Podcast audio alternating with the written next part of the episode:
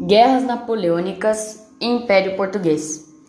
No início do século XIX, o Império Português controlava territórios coloniais na América, na África e na Ásia. Portugal era um país com graves problemas econômicos e muito dependente do comércio com a Inglaterra. Outra grande potência europeia era a França, que coroou Napoleão Bonaparte como imperador. Nos primeiros anos do século XIX, França e Inglaterra já já travado algumas batalhas, é, saiu com a derrota a naval França. Napoleão Bonaparte adotou uma nova estratégia. Não conseguia vencer os ingleses militarmente. Procuraria derrotá-los, enfraquecendo-os economicamente. É, para isso, impôs em 1806 o chamado bloqueio continental. Determinava que todos os reinos europeus ficavam proibidos de comercializar com a Inglaterra. Impasse em Portugal. O bloqueio continental afetou Portugal por muito tempo. O governo português buscou neutralidade aos conflitos entre franceses e britânicos, evitando o risco de suas relações com essas potências europeias.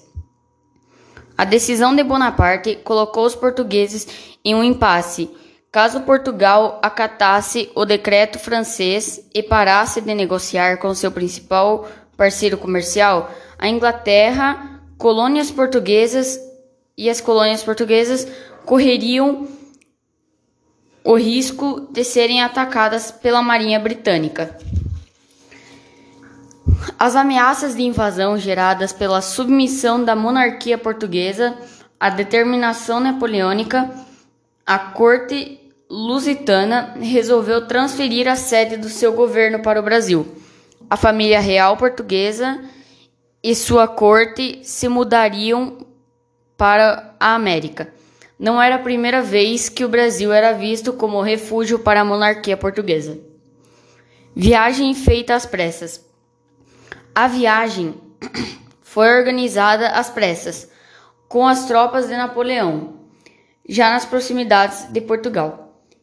Em novembro de 1807, os portugueses zarparam com segurança porque conseguiram proteção da Marinha Britânica que escoltou as embarcações lusas pelo Atlântico. A travessia até o Brasil foi longa, cerca de dois meses. As condições eram péssimas. Os aposentos eram apertados e quentes e a alimentação era restrita. Grande quantidade de pessoas e objetos transportados tornou ainda mais desconfortável a viagem. Más condições de higiene e pouca água facilitaram a disseminação de doenças e pragas. Em janeiro de 1808, a família real chegou ao continente americano, parando inicialmente em Salvador, antiga capital da América Portuguesa. Foi lá que Dom João tomou as primeiras decisões que afetaram a vida das pessoas na colônia portuguesa na América. Abertura dos portos. Desde os primeiros tempos de colônia, comerciantes brasileiros estiveram proibidos de comprar produtos vindos de outros países que não fossem Portugal. Só podiam vender suas mercadorias para os portugueses os portos brasileiros eram fechados a navios estrangeiros.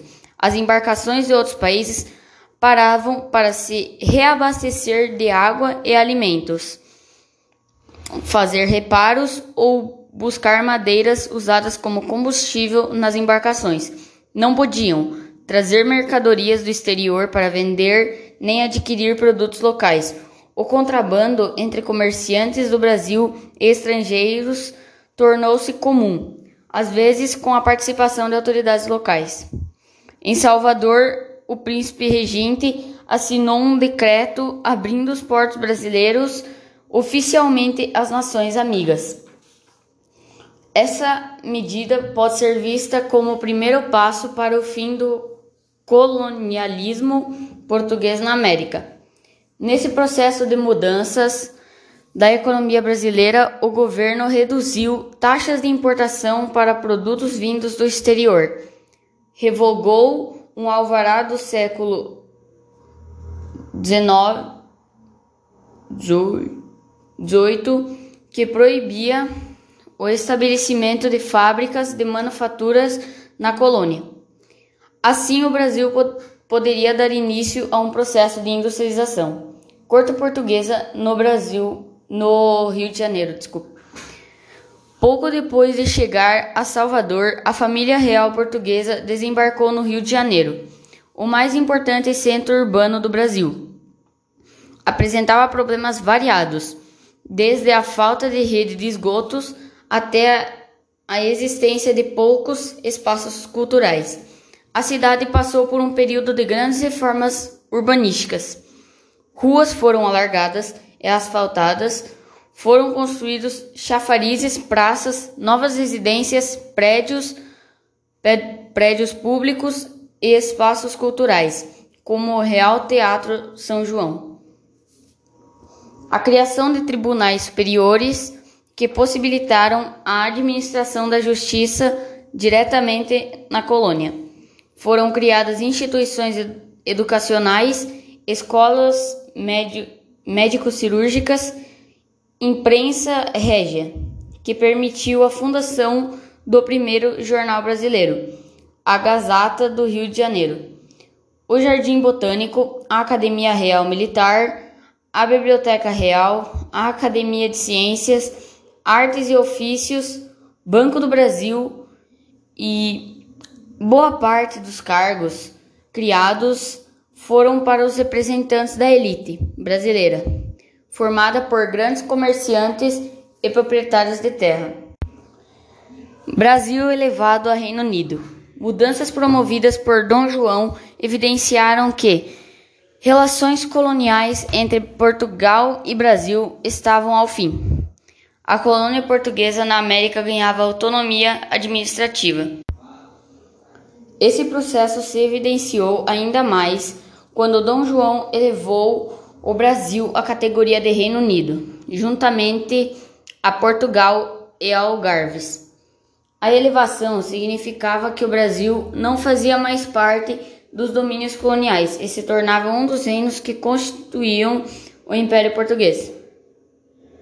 Com o Brasil transformado em reino, Dom João contava com a legitimidade necessária para continuar administrando seu império a partir da América. Missão artística francesa. Em 1816, Dom João VI decidiu receber um grupo de artistas franceses.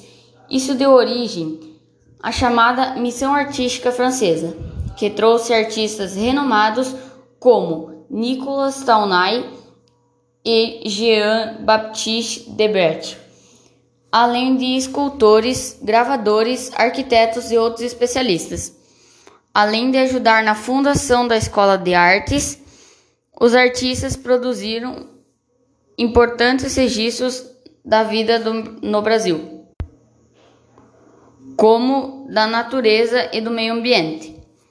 Um dos principais exemplos disso foi o livro Viagem Pitoresca e Histórica ao Brasil, de Debret é composto por inúmeras gravuras e textos que registram importantes aspectos da história do Brasil.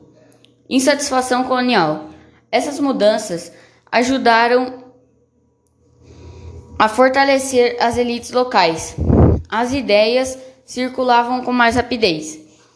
Os setores mais pobres da população não foram beneficiados por, essa transform por essas transformações. Para financiar as inovações e as reformas postas em prática no Brasil, o governo ampliou a cobrança de impostos, o que causou o empobrecimento de vários setores da sociedade brasileira. A população sofria com a falta dos preços e a falta de empregos.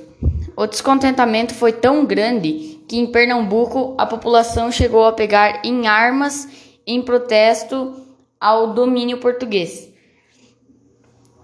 e defesa de um projeto republicano.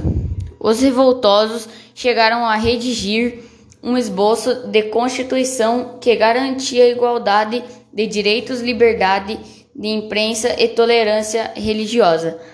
O movimento enfraqueceu-se, pois havia no grupo manifestantes contrários ao fim da escravidão, tendo abandonado a revolta. Esse movimento ficou conhecido como Insurreição Pernambucana. Foi duramente reprimido. Algumas lideranças foram presas, outras condenadas à morte. Revolução do Porto. Com a morte da rainha Dona Maria I, Dom João foi coroado rei de Portugal, assumindo o título de Dom João VI. O novo rei passou a receber uma pressão ainda maior para retornar a Lisboa, mas o monarca insistia em permanecer na América. Nessa época, surgiram em Portugal grupos defendendo o fim do absolutismo e exigindo a transformação de Portugal em monarquia constitucional. O movimento cresceu, ganhou adeptos junto a vários setores da, da sociedade e rapidamente se espalhou pelas cidades portuguesas. Em Lisboa, uma junta provisória assumiu o poder e convocou o parlamento que não se reunia desde 1689, para elaborar a primeira Constituição da história de Portugal. Esse movimento foi chamado de Revolução do Porto e pretendia, com a Constituição, limitar o poder do rei. A primeira exigência foi o retorno imediato de Dom João VI a Portugal ideias emancipacionistas. As discussões nas Cortes de Lisboa foram marcadas por um ambiente de bastante animosidade entre parlamentares portugueses e brasileiros. A possibilidade de o Brasil voltar a ser domínio colonial português começou a alimentar as, nas elites brasileiras e em outros setores da sociedade o desejo de promover uma separação em definitivo de Portugal. As tensões entre portugueses e brasileiros chegaram ao ápice quando, no final de 1821, as cortes exigiram o retorno de Dom Pedro a Portugal, a caminho da independência.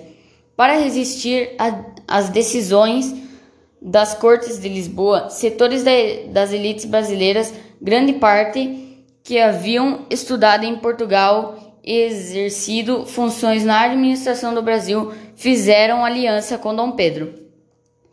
Assim, em janeiro, Dom Pedro afirmou que, apesar da pressão de Portugal, ele permaneceria no Brasil.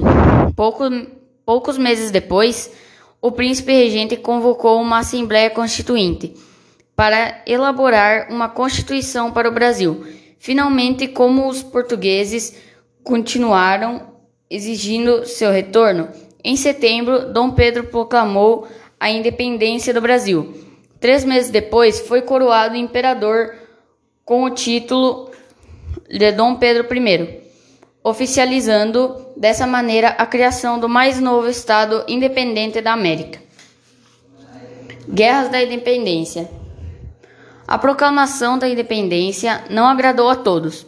Outros setores da elite mantiveram-se fiéis às cortes de Lisboa. Essa situação se evidenciou principalmente nas províncias da Cisplatina, que na época pertencia ao Brasil. Comerciantes portugueses que viviam na América e proprietários de terra, a separação não era positiva e poderia prejudicar seus negócios com Portugal. Isso provocou episódios de conflitos armados em algumas províncias brasileiras, onde o novo governo não foi, não foi reconhecido. A vitória das tropas governistas impediu que o território brasileiro fragmentasse, diferenciando do que ocorreu na América Hispânica. O Brasil que nascia continuava sendo um país fundamentado no grande latifúndio na, na monocultura voltada para a exportação, sustentando, sustentado pela mão de obra escrava. O Brasil permanecia uma monarquia, ainda que organizada a partir de uma constituição.